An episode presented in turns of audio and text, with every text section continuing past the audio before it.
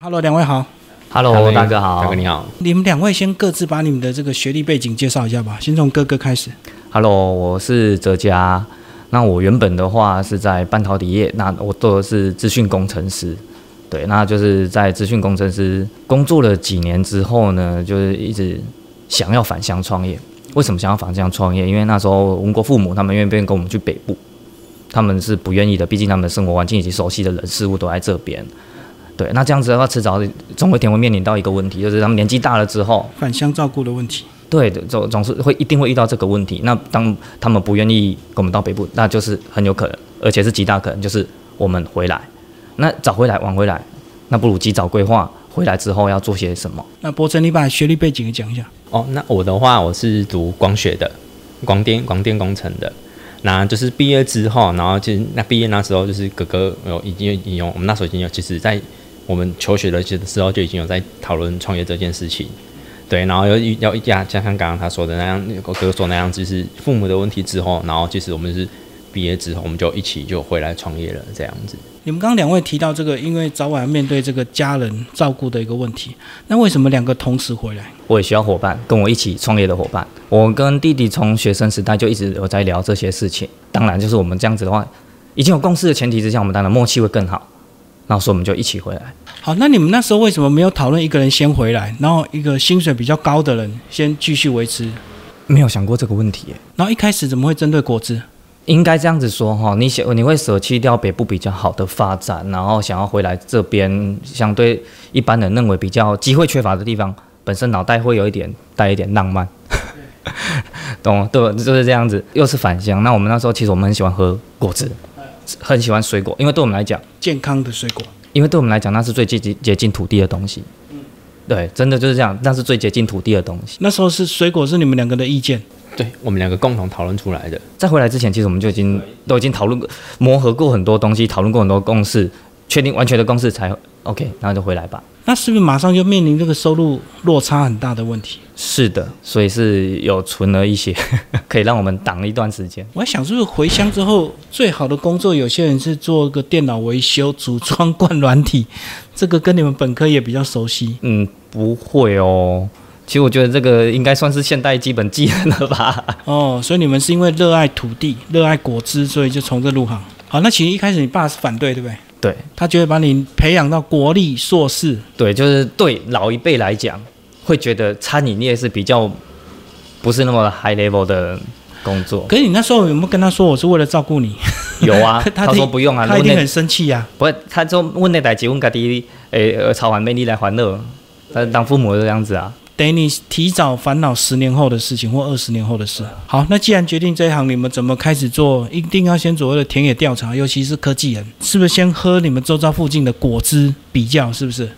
哎、是的，到处喝，每家都喝吗？对，但是喝是对，然后就喝出我们自己要的，都没有我们要的感觉。再加上我们有相关的老师，就对水果非常了解的那个水果摊贩，我们请教过他非常非常多的问题，从水果的栽种到口味怎么变化，然后去开发出这些东西。没有喝出你要的感觉的意思，是因为它要有一定的利润，所以它东西本来就不能太好，价钱不能太高，是这样子吗？因为我们看到夜市的西瓜汁都很大杯啊，可是一半以上都是水啊，所以你们就想要走你们的路。浪漫，浪漫 就当初啦，当初现在务实很多，现在务实非常多。哦，所以一开始你们是想要让它更好，对，不计成本的让它很好。可以这么说，可以这么说。真的可以这么。对，但是如果以售价来讲的话，在彰化这边算拉不上去吧？高，是算高的算高，因为我们毕竟还是得考虑到利润，因为没有利润没办法生存，但是又没有把它拉太高，就是在一个中中高价位。所以我们那时候有其他媒体来采访过，很就很多人很多都市来的可能说你们怎么卖这么便宜啊？对，如果你们来这里的话，都会卖得更好啊。用都市的眼光觉得很便宜，可是用乡下的眼光觉得很贵啊。对，所以你们说一杯大概多少钱？七十七十五，那算贵，夜市五百 CC，对，就是就是，如果说你中南部，哦，对，就不好意思，会用中南部这个词来来来看我们的话，你就觉得一杯果汁六十七十五是贵的。可是你用都市的眼光来看我们的，他们觉得哦，怎么可以卖到这么便宜？而且主要你们还要面对很多流动夜市的竞争嘛。其实真的还蛮多人是用流动夜市的角度来来比来来来跟我们比较。就即使已经就是布置了或者是用心的经营这样的店面，人家还是会用这种角度来做比较，在地免不了。那你们后来是怎么样走到你们独特的口味？因为我看到你们其实，在水果的组合上是非常用心的，而不是传统的那几样，对不对？我们也是有针对味蕾去做功课。那我们的味蕾的话，东西吃进去是有分前味、中味、后味的，像香水一样，对不对？对，所以它其实是有层次感的。对，那我们希望的是果汁当喝到嘴巴里面的时候是有层次感的。所以说，层次感这个很重要的产品要素，我们一。继续把它带到我们现在转型的果酱上，所以你们做了很多水果的组合，就是直接试打试喝，看好不好喝，变出新风味这样子吗？对对，一定是先从土法炼钢开始，然后确定说哦这个。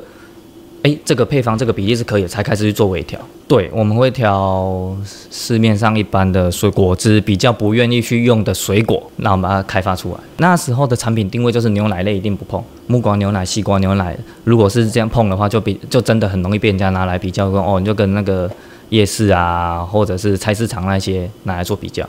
哦，因为我们这边其实很多客人进来，第一句还是会问说，你们有卖上述刚刚讲的那些产品？嗯，他们习惯喝啊。对，然后就是，其实我们从一开始就把这这这这个品类，就直接先把它去掉，啊我们就是用复合式的水果把它做成一杯好喝的果汁。可是去掉之后，你们就少掉很多产品嘞，一大半的这个牛奶类的果汁你们都不能碰了。对啊，所以我们那时候品相其实并没有很多。哦。对，是可以走向比较精致化、特色化的路线。啊，怎么找到挑水果的秘诀？我妈有认识一个水果摊贩，那他已经卖水果卖了几十年了，所以他对水果非常的了解。举个例子好了，农夫如果是凤梨农夫，他可能对凤梨很了解，就凤凤梨。可是他已经卖了几十年的水果，他是所有他卖过的水果，七分熟一直到全熟或者是熟透各种层次的味道，他都很熟悉。所以我们已经有一个很棒的老师。对，当我们选好了一个标的物、标的水果的时候，我们就会先去请教他这些水果在。七分熟一直到全熟透，每一个口感上层次的变化的时候，了解之后，我们就开始开发这样子。那喝了果汁，是不是有些人就问说，那可不可以有一些简单的餐点？是不是你要卖吐司、面包什么有的没？客人会要求吧？对。曾经卖过一阵子，后来也是考量到作业流程太麻烦了，人力实在是不够，所以主要是就把这一块还是一人就把它去掉了。所以一开始你们还是有随波逐流，有我们还是有随波逐流是做这件事情。很多人越卖越杂，都是客人要求，然后把自己搞得很累一样。对对对。哦，所以你们那阵子有卖什么松饼还是什么三明治吗？诶，有卖过松饼啊，然后也有卖过鸡蛋糕啊、鸡块炸。鸡块的话，是因为沾我们的果酱鸡块哦，这个就真的很多人更爱，很多人是为了鸡块而来的，哎，就是果酱鸡块而来的哦，因为你果酱够特别。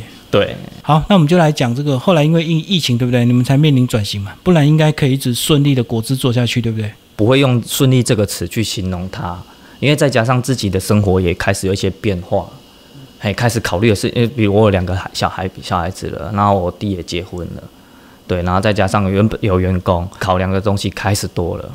疫情影响是一个起点，所以只是让你加速，但是你本来就一直知道早晚要转型，不能够靠自己的苦力一直做。对，更多的动力是来自于外在，而不是自己。比如说想要孩子，考虑到孩子，那考虑到我们的员工，希望给他更好的待遇。但是因为我们那时候在疫情的当下。逼迫我们去认真思考这件事情，是，嗯，我们这个是有天花板的，收入是有限，因为你卖的杯数有限，收入就有限。对，然后我们原本拿一个员工的话，他其实从学生时代一直跟着我们到出社会，他出社会之后，你不可能再要希望他是领着工读生的时薪，他就要全职啦，全职啦。那全职之后，你就会开始考，那全职之后发展如何啊？成长如何？发现这是有天花板的。嗯，所以你们要转型，我们要转型。对，那刚我们在转型的时候，刚好就遇到疫情爆发，对，刚好就转型为果酱，然后转型为电商，尝到了初期的甜头。因为那时候大家在家，常常要自己煮，对，然后才发现另外一块新大陆。就像我们有一个客人闹完，他来之后，他跟我们说：“你们转型是对的，你们继续卖果汁，你们跨不过浊水溪，转型成零售果酱，你可以卖到全世界。就是你当市场大了，才能提供更好的，不管是产品、服务，或者是给自己的。”伙伴更好的生活。那你们果酱怎么学习？是上网自学吗？一样，我没有师傅，这部分就可以请我。这个的话，就是我们是有一位师傅，当初是我主，就是去跟他学习，对，然后他他本身也是一个，他是一个很棒很棒的厨师，对，然后后来就是花了还蛮长的一年多的时间去跟他学习这整个东西，对，然后学习回来之后，然后再慢慢转化成我们自己所所想要的呈现的给客人的果酱口味这样。可是如果厨师的果酱，它应该都是咸的比较多吧？哦，没没有是甜的。媒体有报道过他的品牌，对，然后他现在就是到台北去开餐厅了，他就开餐厅，他就果酱的技术就转就转给我们，转授给给我们这样子，对技术转移技术转移给我们。我以为厨师会的果酱就是那种 S O 酱啦、海鲜酱那种咸的，可是你们这是水果甜的嘛？就是厨师他开发的果酱才会更适合料理，他的层次感才会更多元，因为思维会不一样。因为你站在料理角度的思维，你也会考虑到味蕾啊、多层次啊等等等等，那都跟果酱怎么搭？好，那为什么你们会去想要料理果酱，不是一般的面包果酱？源头的话，也是因为来自于我们的师傅。我我们那时候有请教过他说，为什么你不加这些东西、这些东西、这些东西？他说他对食物有一个最最基本、最基本的坚持，就是不加任何东西，直接还原食物的原味。原味他说这是对食材最基本的尊重。所以说，像我们果酱很坚持不加果胶的观念，也是来自于他。你不加了果胶之后，你会发现果酱它的质地开始适用于各式各样的食材。那这就回归到法式果酱、欧式果酱它最原始的用途，食食材的一部分，料理的一部分。因为它不添加，所以它更适合广泛的食材。对对，你们两个也要去学做菜，不然怎么去测试你们的东西的受欢迎程度？但一定会做研究、做功课。然后都是所谓的西式的蘸酱吗？中式也可以哦，中式大火快炒也可以沾你们的可以哦，就只可以哦。是先后顺序问题，下料的先后顺序问题这样。对啊，因为我们讲到这个料理果酱，好像是最后煮完煎完牛排再倒上去这样子。如果你以西式的话，它可以在前置，比如说腌肉的时候，或者在调味的时候就进去了。但是像你刚刚讲的，如果回到台式料理的时候，会有大火快炒的时候，它变成要在后面的那那个阶段再下去，嘿，就要起锅之前，果酱再进去，然后再就是跟热温度作用之后，再让果香的味道进入到食材里面去。哇，你们越做把你们自己的门槛拉得越高，哎，技术门槛对不对？其实没有那么容易，非常的没有那么容易。不然这样，我弟他不会跟我师傅学了一年。哎，我一句话这个赶赶快的不讲腮乎。嘿，所以我们有些客人说可以跟你们学果酱啊，你们果酱怎么煮呢？不就这样煮吗？对，我说可以巨细靡遗跟你讲我们怎么煮，但是我可以跟保证你们煮不出来。因为那时候我有出去，就是一年聚会出去外面，就是人家需要课程教一些就是长者们，然后出去，然后就是长者们他说啊，我这样子煮会不会可以回去就煮的一模一样？哦，其实我在课堂上也跟他们讲同样的话，就是说我可以全部跟你们讲，没有关系。但是煮你回去煮，你一定跟我现在跟你教的煮出来味道是完完全全是不一样的。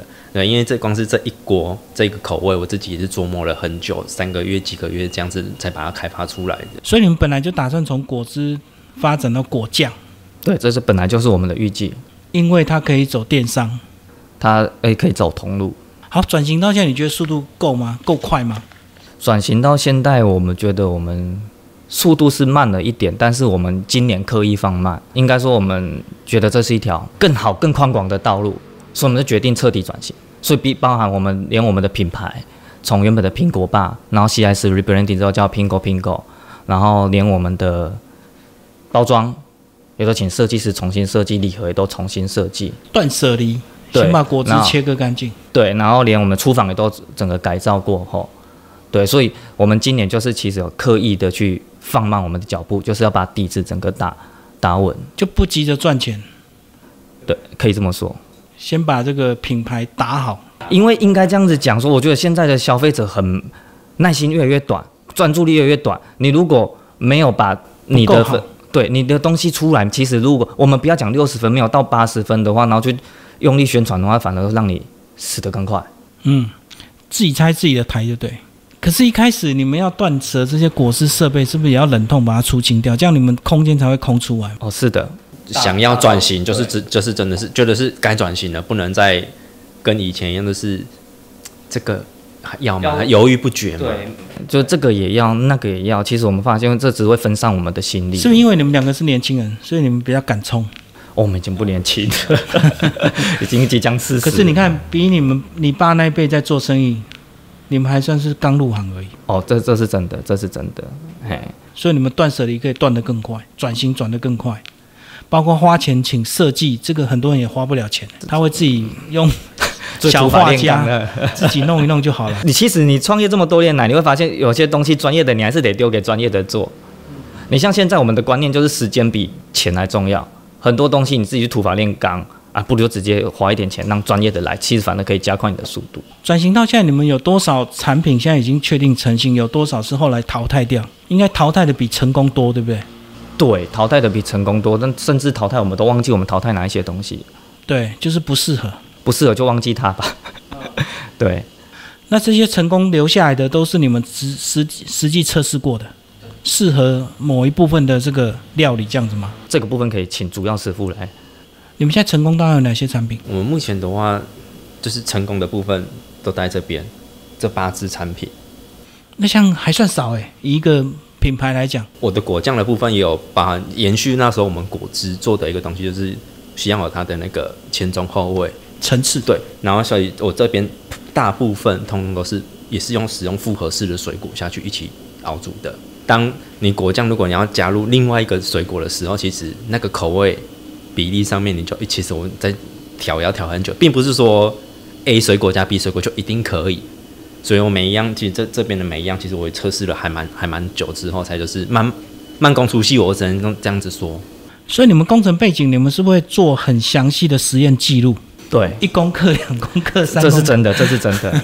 哎，那这但是在口感上是真的有差。你说口味不多，嗯，对，也不能多，你这样才会集中。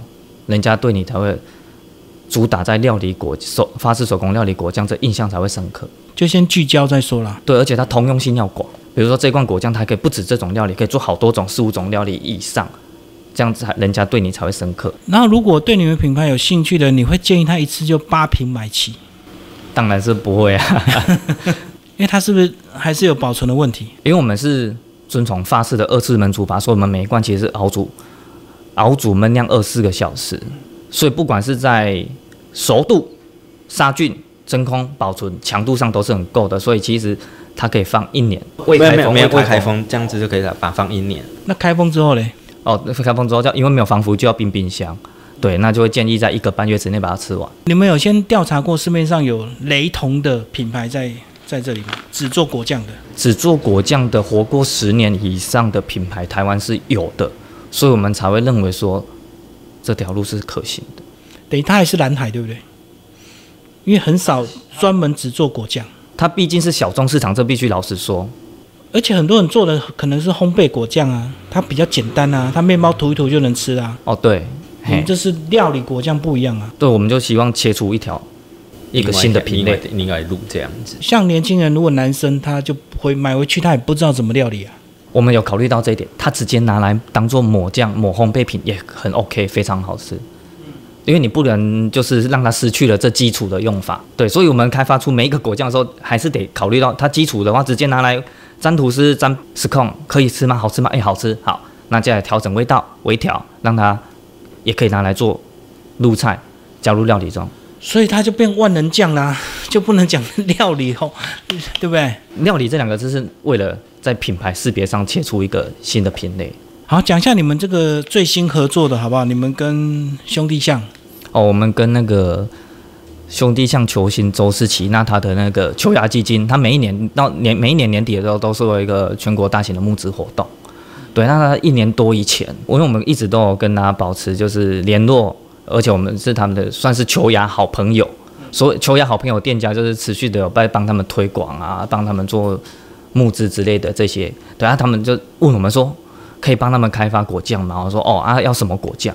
也要先问什么果酱嘛。然后说哦，周氏其他有句名言叫做酸盐要配上甜思考，就像蜂蜜柠檬一样，所以可以帮我们开发蜂蜜柠檬果酱吗？活动是在年底，他用我们的时间点也快接近年底，然后跟他说一定来不及，时间有限。对，那他们也非常的有意思。隔了一年之后，他又跑来问我们，而且这次又提提早了。他今年年中就直接问我们说，能不能帮他们开发去年没有谈成的蜂蜜柠檬果酱？然后他说，哦，没有问题，时间来得及。而且其实我们在这一年当中，我们有持续的去做功课，适不适合开发出来？因为其实蜂蜜的含水量高，它不适合做果酱，需要。在熬煮的过程需要做一些功法上的调整，所以后来今年就成功了。对，成功。我看到外面很多果酱，它可能会包装成一些比比较品牌故事，可能是用心情来包装。你们有没有想过这种比较不一样的方法？恋爱果酱、失恋果酱、人生谷底果酱，这是一个非常，这是个非常好的创意，我们接接下来可以考虑。对啊，因为其实年轻人买东西是蛮重感觉的。你讲实用，他在跟你讲感觉。覆盆子，我这对，个就紫色就很像恋爱的。咪咪眼覆盆莓果酱这一个，当时有客人吃完说：“哦，这个酸酸甜甜的，很像初恋的滋味。”对，所以就是他有时候他对他来讲，他吃就像你讲的，就是哦一种那种在吃的感觉这样子。所以一开始先所谓着重实用性，最后可能还是会导入一些品牌故事，对不对？哦，这个随时可以摸索，变成你们两个人每天都在想这些事情，然后有货就出，这样子吗？你说目前吗？嗯，对，那不够就煮，这个就你们平常日常。对，那目前的日常。那应该也要更积极去做一些品牌推广嘛，摆摊啊，或者是参加一些什么展。需要的，需要的。打算上世贸吗？食品展什么展？这个礼拜就会报名的，要报名欧洲的一个那个食品评鉴。你直接跳到欧洲去？呃，对，因为那个评鉴单位它的评审团就是米其林的厨师。对，那因为我们主那时候其实我们考虑过很多个评鉴单位，后来选择我们接下来即将要参加这个，是因为它的评审团就是米其林厨师。那我们又主打料理果酱，如果能获得厨师的认可，那料理果酱就更加的名正言顺，就品牌价值度更高。对，但它风险最大的就是它不并不像考试，就是给你一个题目，然后你只要这个题目回答，有一些单位是这样子，你知道他会给你一个审核标准，你只要符合这些标准，那你就可以过关，就可以获得他们的奖项。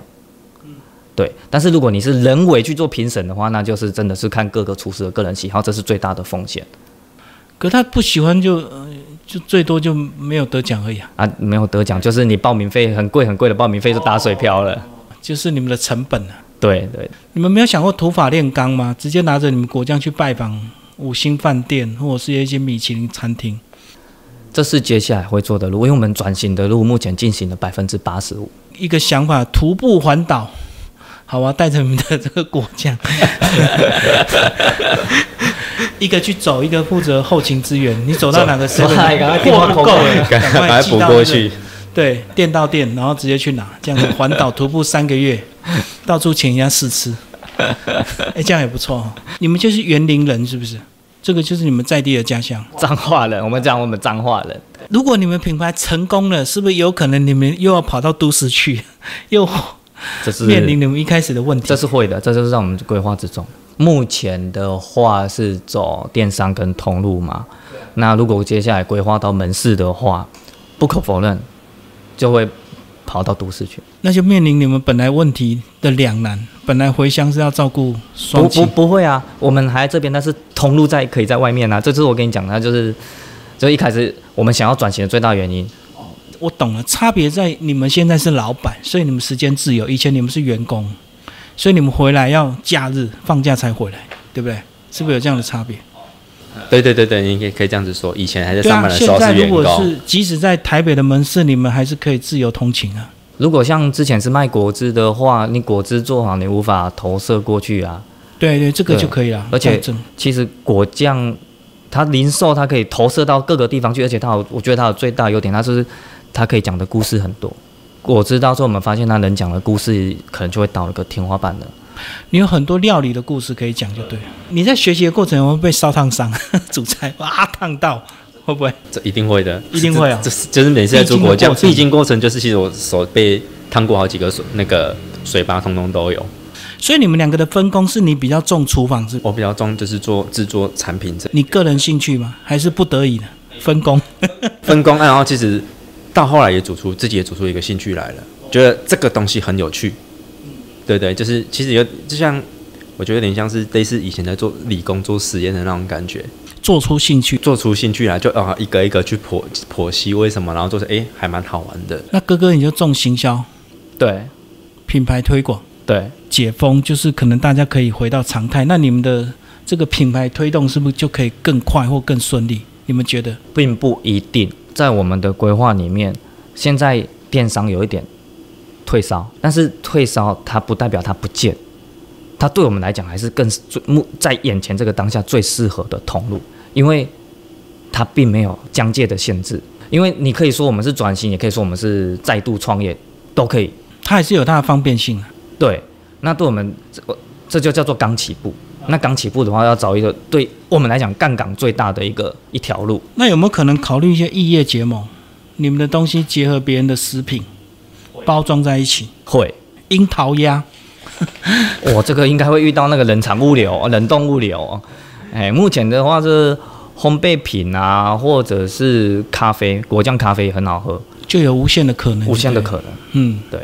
反正你们买回来自己也会调嘛，啊，体觉得不错就可以去做一些提案嘛。对啊，对啊，对啊，对，因为我们礼盒做比较长的，就是考虑到异业结盟，哦，预留 空间，预留空间就可以放下合作伙伴的东西进去。可是这种东西好像又回到跟所谓的茶饮或咖啡好像很搭配，吃好的料理或吃好的烘焙，好像要配合饮品。然后这个饮品的开发是不是也也是有可能你们继续会发展下去？咖啡料理包结合你们的果酱烘焙，这样不是？这都是可以考虑的。因为我们既然讲到法式，那欧洲本来很流行所谓的下午茶，是不是这种组合？嗯嗯嗯，对，没错。我看到你们封口机还在，是以前饮料留下来的。对，有没有可能再用？都有可能，所以才没有把它给卖掉。是是，好，谢谢兄弟两位，谢谢。啊，谢谢大哥，大哥，谢谢。